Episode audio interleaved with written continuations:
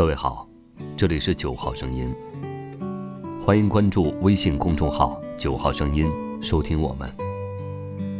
今天与您分享《乡下孩子的童年》，作者崔健。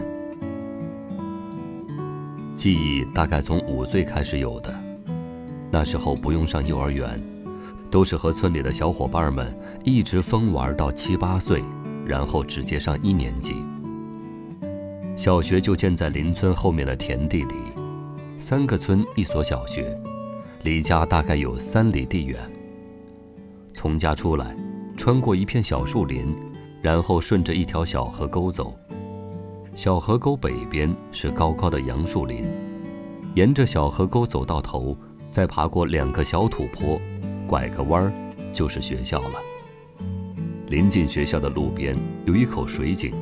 结出来几条弯弯曲曲的水沟，两边都是青青的草和绿油油的麦苗。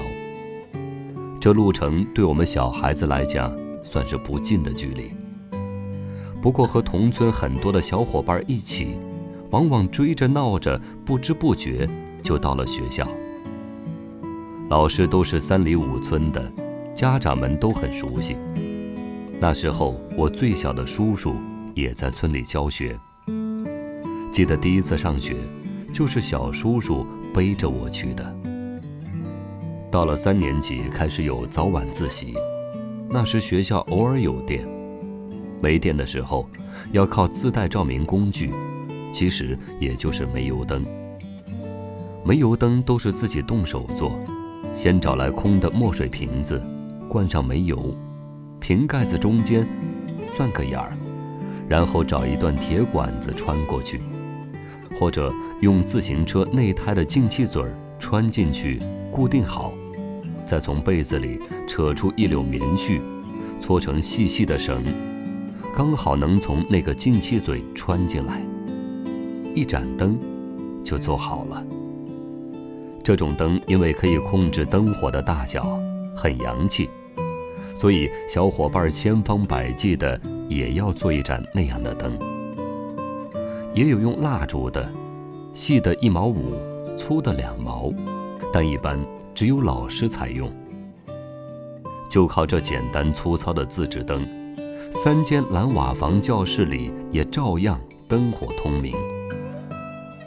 老师就坐在讲台上写教案，我们就很安静地等着下课的钟声传来。那口早已锈成黑色的破钟，高高的。吊在校长门口那棵歪脖子树上，每天由值日老师轮流敲响。早自习一般五点就要起床，夏天还好，冬天就困难多了。小时候跟奶奶一起住，每天家里的大公鸡叫我起床。有一次不知什么原因，鸡叫的早了两个小时，奶奶就赶快喊我起床。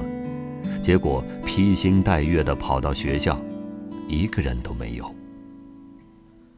因为这件事，奶奶还自责了好久。九几年的时候，满眼都是为了实现四个现代化什么的，学校围墙上也有，就连写作文，最后一段还都要写“为了实现四个现代化”等等。弄不明白为什么，可老师。就这么教。写日记，一周一交，不够数不仅要补，还要挨罚，罚站是常有的事儿。如果没有月亮，农村的夜总是很黑。手电筒当时还是奢侈品，很少人家舍得让孩子们拿着照路，一般都是一窝蜂的出了教室，到校门口便自动分开。勾肩搭背地朝着各自村子的方向往黑暗里冲。我们回家要经过两个废弃的砖窑，每到晚上，窑洞口都黑乎乎的，很吓人。大家每次经过都跑得飞快。遇到下雨天，放学通常稍早，大家都是用油纸、帆布什么的顶在头上，能撑得起伞的极少。也有方便实用的，编织袋一个，抻平，一个脚顶进另一个去，正好是戴着帽子的雨衣。然后提着鞋，三步并作两步，一路踩水而去。冬天更好玩，喜欢下雪，大雪更好。喊上小伙伴们去打麦场里滚雪球、打雪仗。打雪仗，少不了会有调皮捣蛋的，抱一块石子进去，砸到头就会有人哭，或者干脆干上一仗。如果大人听得哭声，再看伤势严重，气汹汹的就找上门去；如果实在找不出元凶，就站在当街骂几句了事。滑雪最好玩，找个土坡就行。我溜不好，没少摔跟头。或者放学路上找个背凹处，看谁家地里有柴，几个人合力拽出来一些烤火。上学时偷偷在书包里塞上几块红薯。以备放学烤着吃。那时候零食也缺得很，最好吃、最常吃的就是奶奶做的烤馍干儿。一个馒头掰成五六块，睡之前放火炉上面，早起就可以吃了，又焦又香。上学前放口袋里，到学校正好吃完。如果再配上一把烤熟的花生。那简直是人间美味。摔面包是我最喜欢的游戏，不用的书拿来撕了叠，每个人都有厚厚的一摞。因为冬天冷，夏天热，所以春秋适合玩这个游戏。人数和地点也都没什么限制，只需要仔细盯着哪个是自己的，小心他们耍赖就行。虽然玩得尽兴。但回家也常常少不了为私书挨揍。除了这个，我还喜欢抽陀螺，陀螺也大多是自制。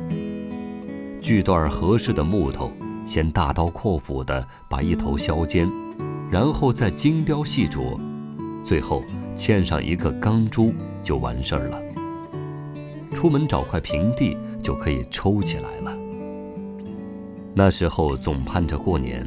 有新衣服、新鞋穿，还有糖、核桃和饺子吃。更重要的是，有压岁钱。虽然要上缴，但总是能自己偷偷的留几块。新鞋是妈妈一针一线做的，结实暖和，一般都是早早的就做好，放立柜里。衣服也是提前几个月就买好。或者是请懂裁缝的婶子、大娘做一身，只等大年初一早上拿出来穿。一进腊月，就开始扳着指头数日子：二十三祭灶官，二十四扫房子。